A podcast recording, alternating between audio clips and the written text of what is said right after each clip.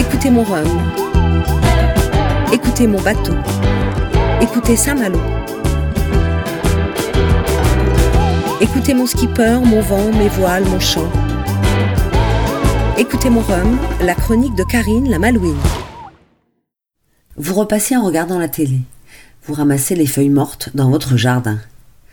Vous parcourez le bulletin scolaire de votre collégien. Aïe. Allez, stop, vous arrêtez tout. Vous décrochez. Trois minutes, une bulle d'air et d'Homère. Trois minutes pour écouter mon rhum. Le magasin universel a été édité en 1889. Mais il pourrait s'intituler Miscellanée, tant sa table des matières est foutraque et réjouissante. On y trouve, dans une suite dénuée de toute logique, de l'histoire naturelle, dont le cachalot, la mésange à moustache et le grand manchot. On y rencontre des mélanges de physique et d'industrie et des opinions diverses sur le choléra.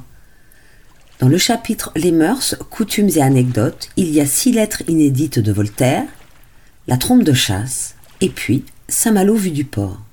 Je cite les Malouins sont très braves et leur marine a rendu de grands services à l'État.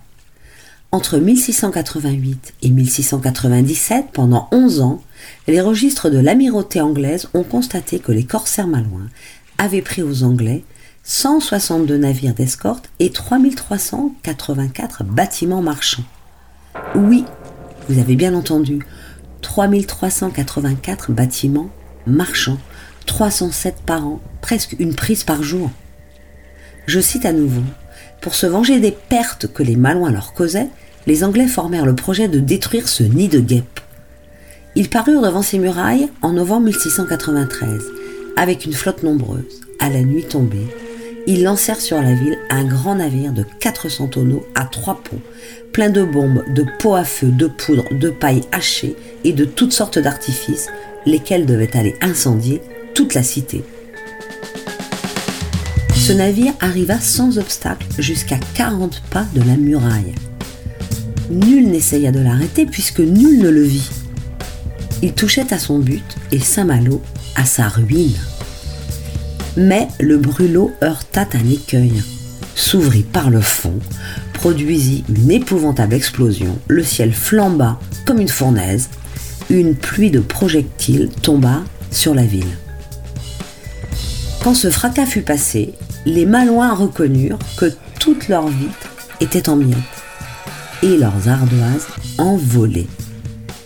Mais pas un mur de renversé, pas un homme tué. La seule victime fut un chat. Écoutez mon rhum, écoutez cette machine infernale contée par Jean Maury. L'anglais, semblable à la montagne, qui n'enfanta qu'un simple rat. Dans sa malouine campagne, n'a fait mourir qu'un pauvre chat.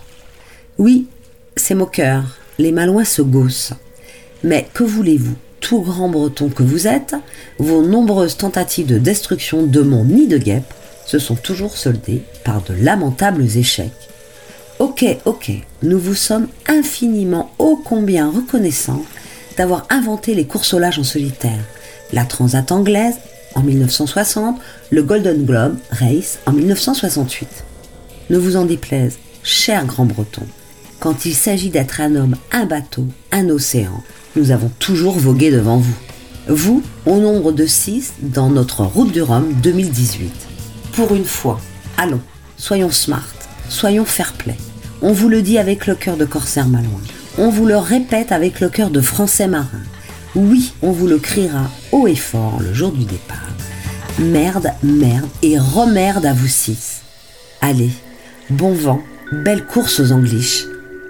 C'était Écoutez mon rhum, la chronique de Karine Fougeret, avec la ville de Saint-Malo, le Télégramme et la SACIB,